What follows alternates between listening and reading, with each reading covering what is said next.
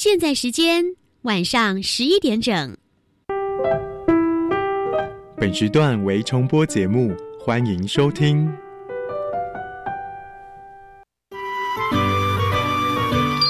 艺术是科学的魔术师，科学是艺术的工程师。原来艺术与科学其实是一体两面的。对啊，科学可以帮助我的艺术学习更有效率。没错，跨领域多元学习，让艺术脑遇见科学脑。马上来加入今晚的青春创学院。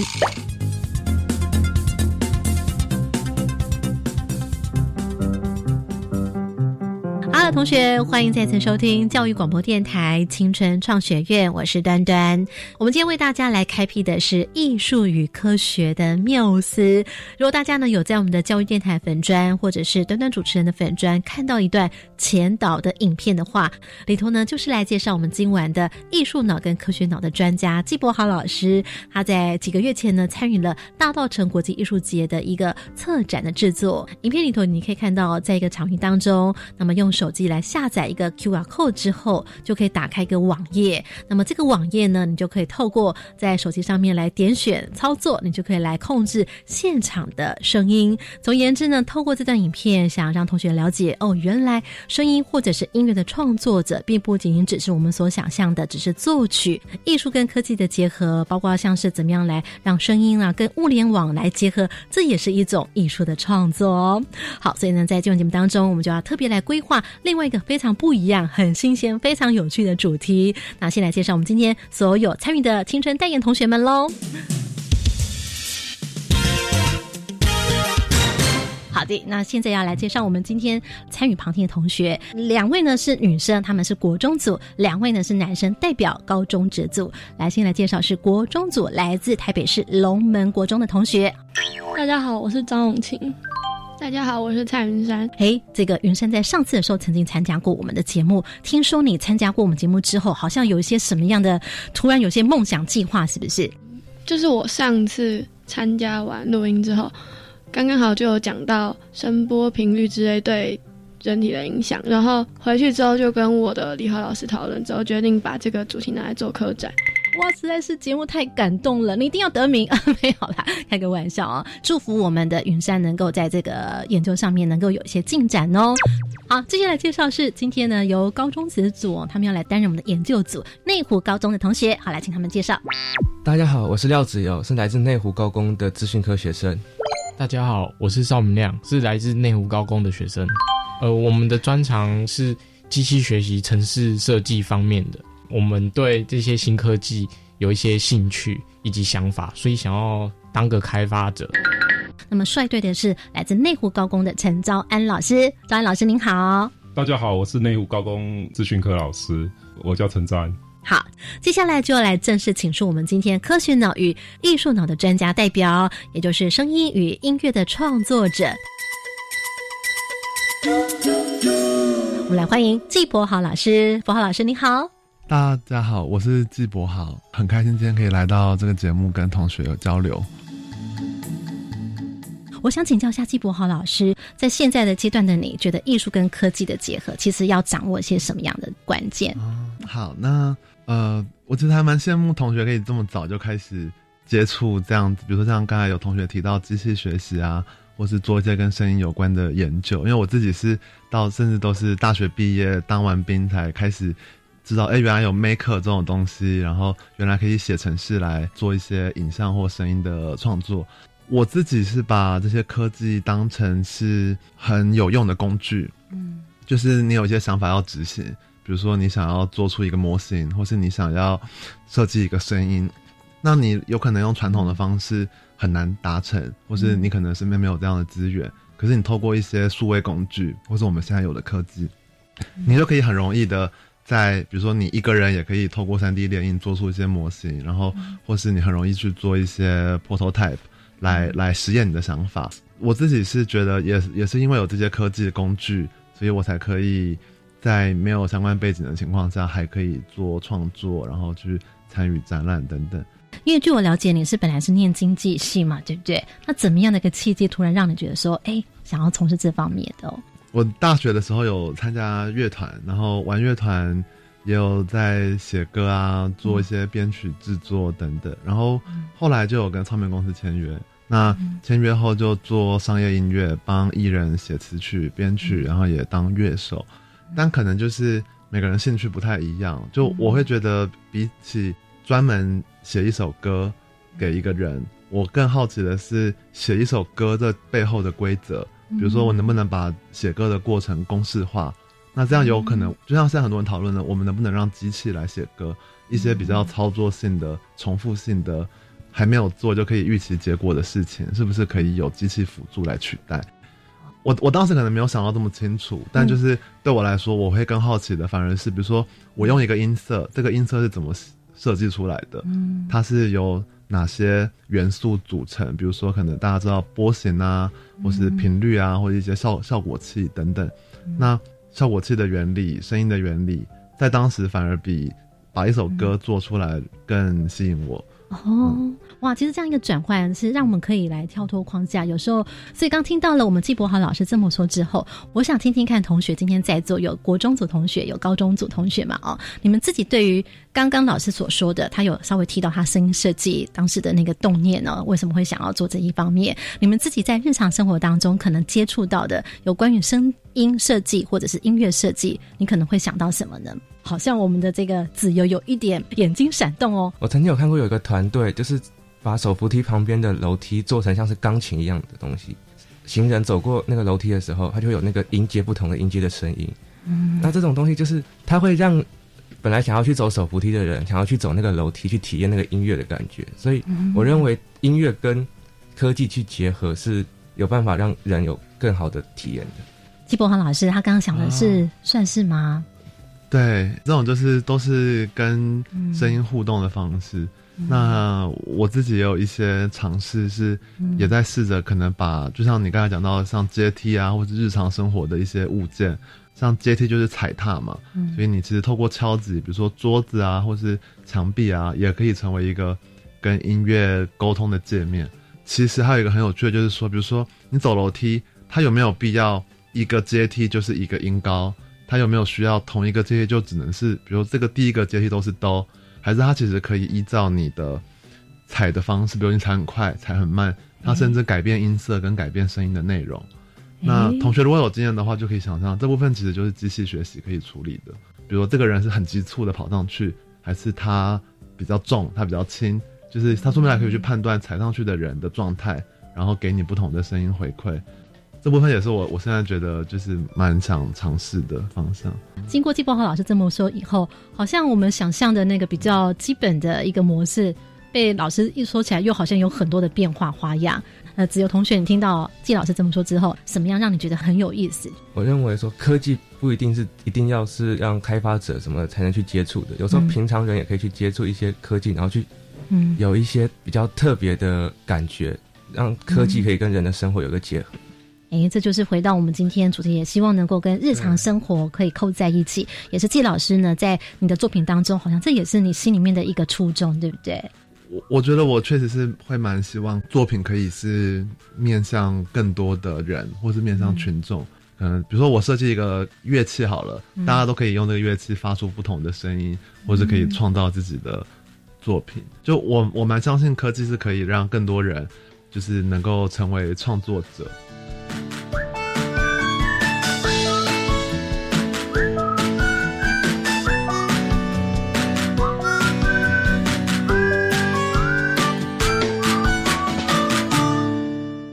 嗯，听完艺术脑这样说，那么科学脑会怎么说呢？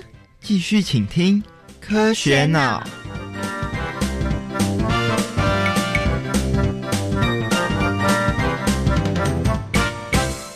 听到了同学们对于声音设计这件事情回馈，然后老师也跟我们分享了之后，我们来进入今天的第一个单元——快问快答。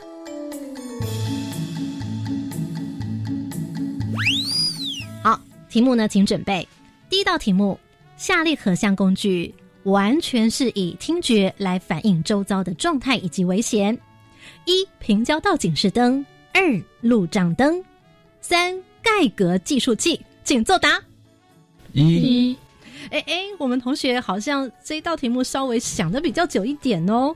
因为第二道一定不可能，然后第三道真的是不知道那是什么东西，哦所以一一有发出那个声音，所以就选一。哦，好，所以呢，我们故意出了一个陷阱哦，因为前面刚刚有讲到完全，所以呢，什么是完全以听觉呢？那我们有请季老师来帮我们做解答。对，那完全的意思就是说，像盖格计数器，它侦测的是辐射，那辐射就是一个你看不太到也摸不到的东西，所以它是透过会因为辐射的辐射的强弱而发出声音来提醒你，呃，你附近可能有危险。那这样的方式就是完全只靠听觉，然后你用聆听的就可以知道周遭的状态。哦，所以盖格计数器它是在探测什么？它探测辐射，比如说，如果今天是同样一个东西，它就是可能像一个硬币，它的历史就比较久的话，也会被盖格计数器侦测出来。哦，所以呢，它如果侦测到辐射物的时候，就会发出哒咔哒咔的声音，这样子。对对对对。哦，好，这就是呢，使用者是透过听觉来接收讯息，来了解周遭的环境的状态，来提高警觉，所以是要用听的，而不是用看的。那接下来我们要请大家准备第二道题目。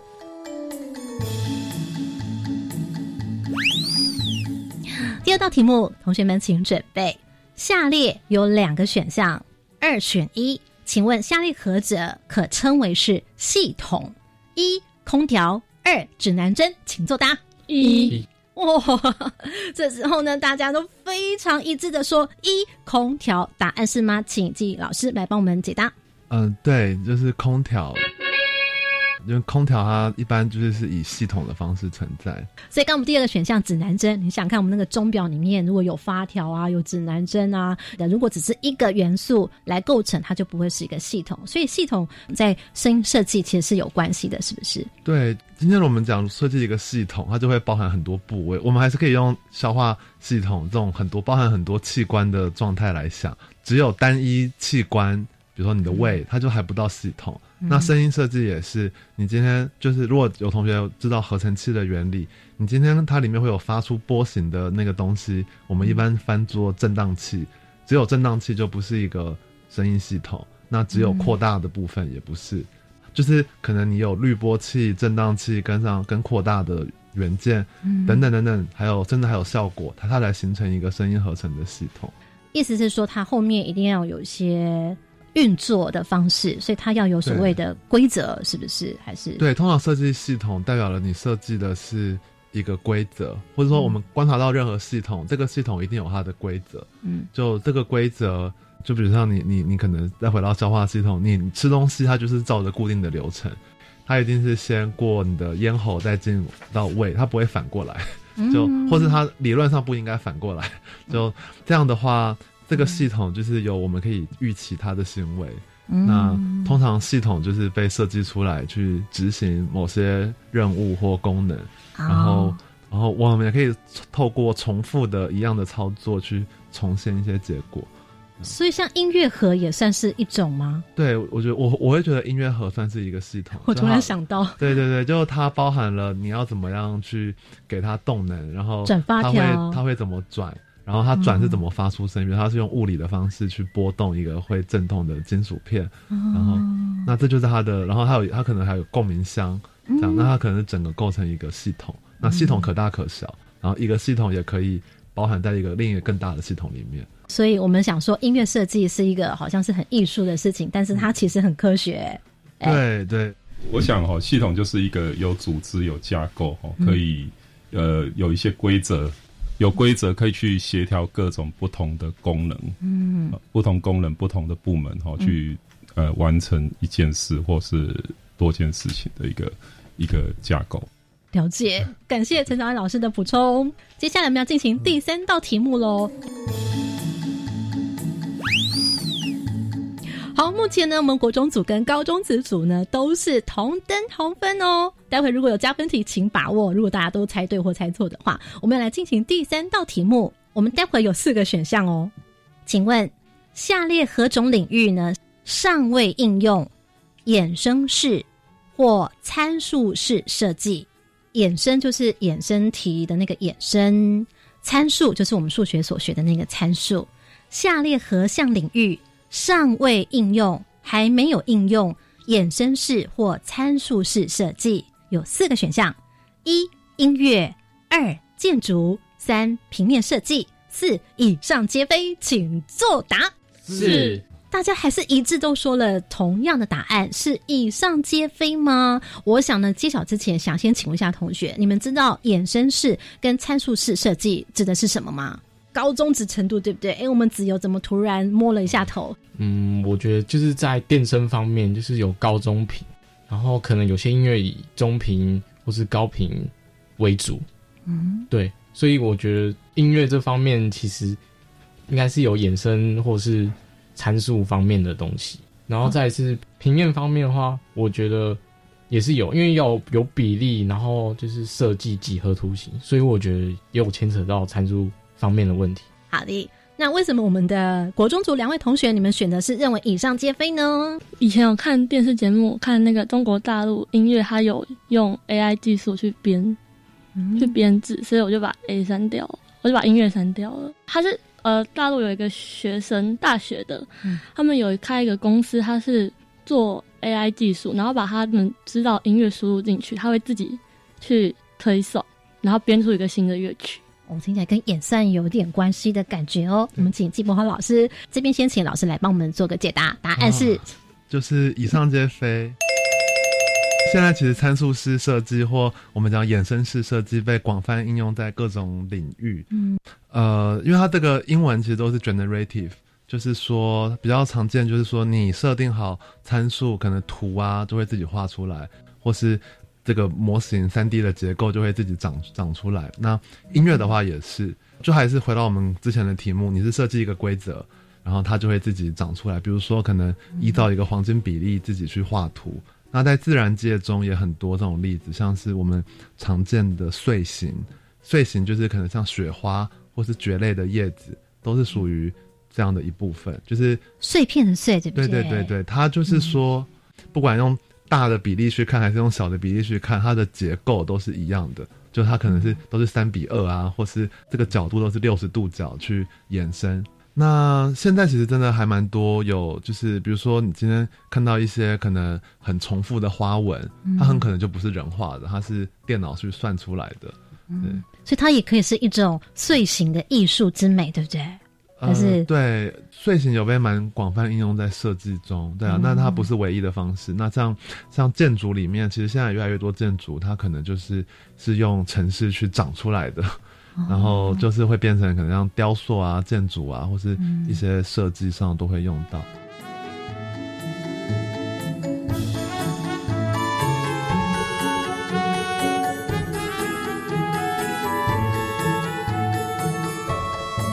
会想到什么设计可能也会用到碎形吗？云山，你想到什么？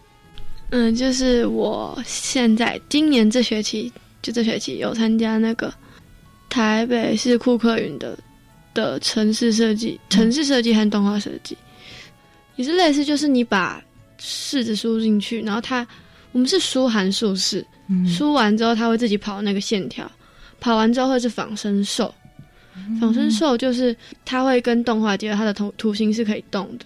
请问季老师，他讲的这个跟你刚刚所讲的是有一致性的吗？那这听起来好高好高科技哦，还做做仿生，我觉得做仿生是很有趣的东西，确实是是这样的。那像像参数式设计，有时候你看一些公共艺术也会看到，比如说可能像最近台中花博豪华朗技工做一个很大的球，啊，它那个结构就会是算出来的，就是它有很精的，或者说像呃前阵子在伦敦。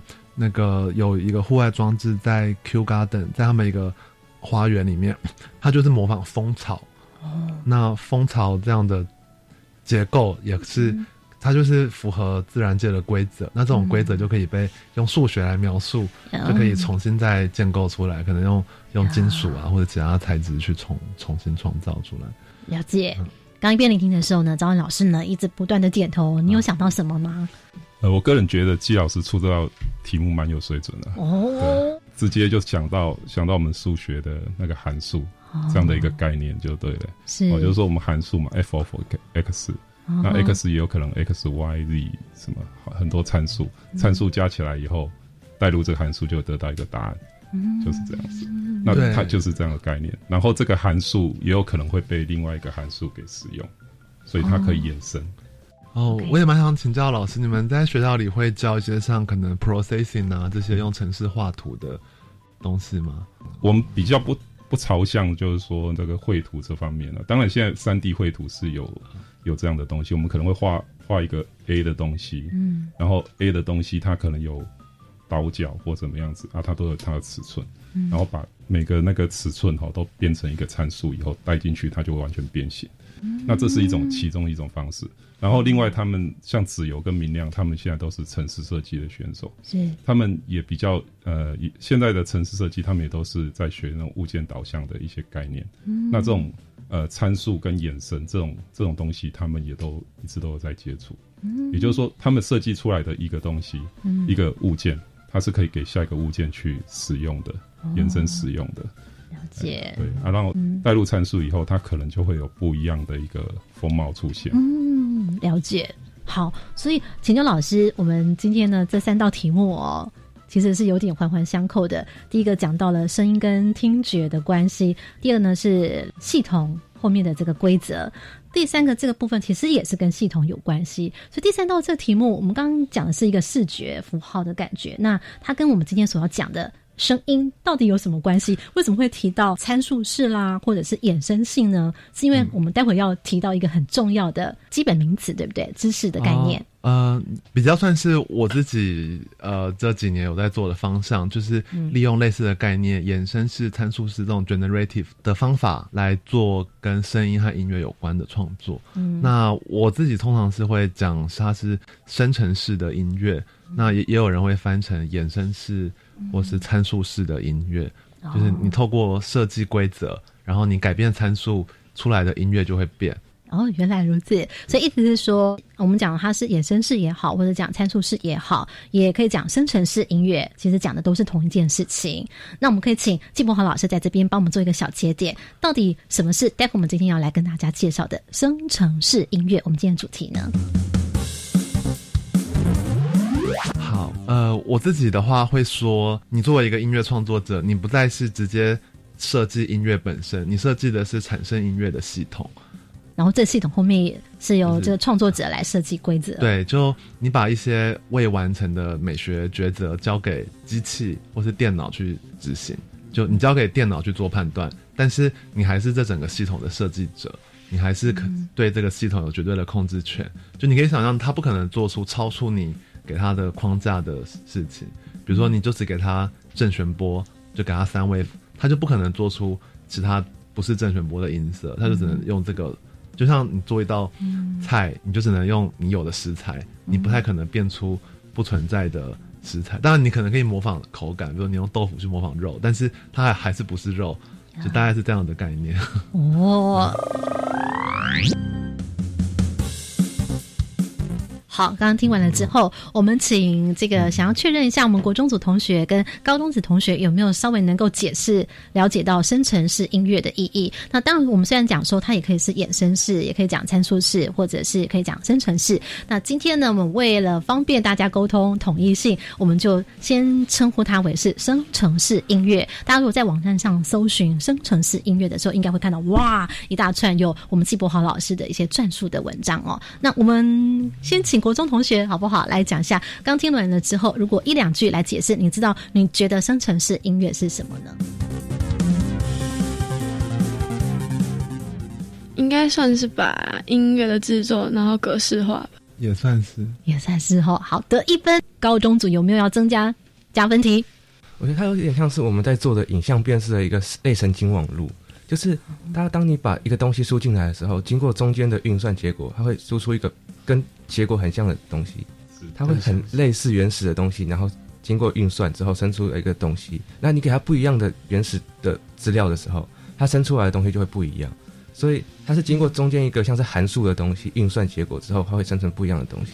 果然呢，我们内湖高工同学对机器学习已经很有接触的经验，会联想到这。来，我们请金国华老师加分题有没有算得分？有有有，我觉得都回答的很好。就、嗯就是它是设计一个一个一个规则，然后它也是确实，如果应用到类神经，它的能力会变得很强。那我想举一个比较没有用到电脑的例子，比如说我们讲风铃，大家应该都看过风铃，就可能挂在门上，你经过或风吹过，它就会有声音。它就是一个生成式音乐的案例。你想，风铃会有什么音，在你把它做出来的时候就决定了。比如说它有哆，它有 re，它有咪，或是它可能就只有五个音或三个音。那你给它哪些音，它不管怎么被吹动，它就只有这些音。它不会出现你没有的，你没有给它的音。然后它是什么材质？它是竹子做的、金属还是木头，就决定了它的音色。但是它会怎么被风吹、被人给撞到？它还是有一带有一点随机性。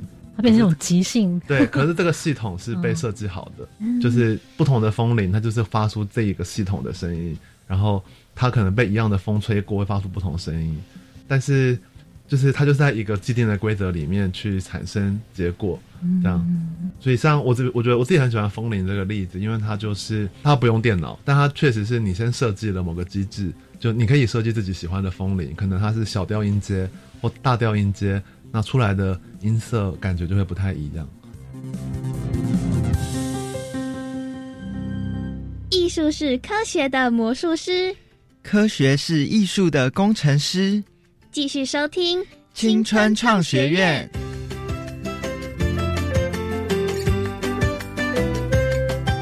好，听过了博豪老师这么说了之后，这个早安老师有一个问题想要请问季博豪老师。季老师好，想请教一下，就是说，像如果以这样的机制来来设计的话，它的一个设计的那个音阶哈，采用的音都是比较安全的，比如说像是类似像五声音阶啊，它这种比较呃和谐的这种声音来产生，还是？我觉得这个就关系到你设计这个系统的动机，比如说，他今天是要给一般大众听的。它的功能是要让大家听得很舒服等等，那当然确确实它的音阶就会比较安全。可是有些作曲家他们可能刻意就是要追求比较极端极限的，或是很小众的尝试，那它其实也可能会出现微分音，我们我们不习惯的音高上落在音跟音的中间去做，或是他可能有一些特别想实现的数学式。比如说，它就不是我们习惯的那个音的等分，它可能有它自己的数学规则去决定泛音的位置。那这种就会需要用到电，用到电脑，通常会用到软体的运算。但是就是我们就是可以会有比较简单的例子跟比较复杂的例子。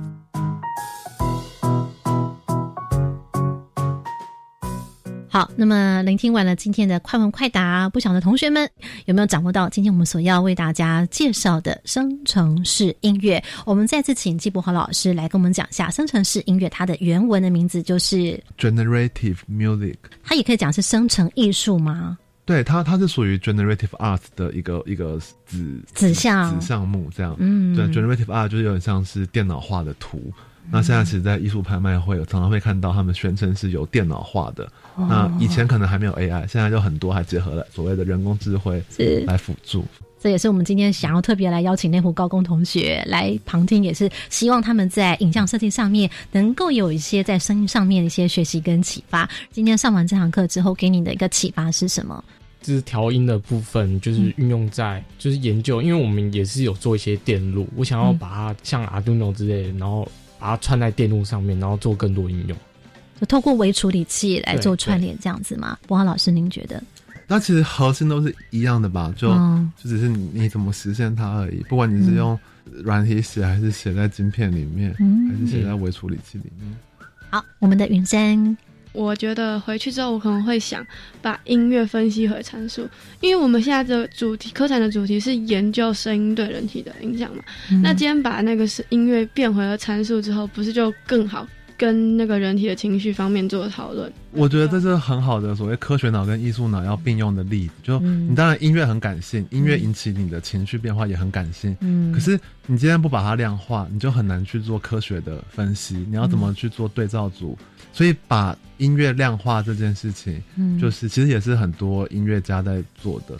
你的音乐能力越好，你的量化会做得越好。就比如说，可能除了音高、频率、响度这些之外，其实很多更细微的音乐分析还包含噪度、亮度这些。它就包含我刚才有提到，可能声音频率的离散程度等等，对人造成影响的不一定是旋律，也有可能是因为啊这个音稍微不准，那个不准的程度就会影响。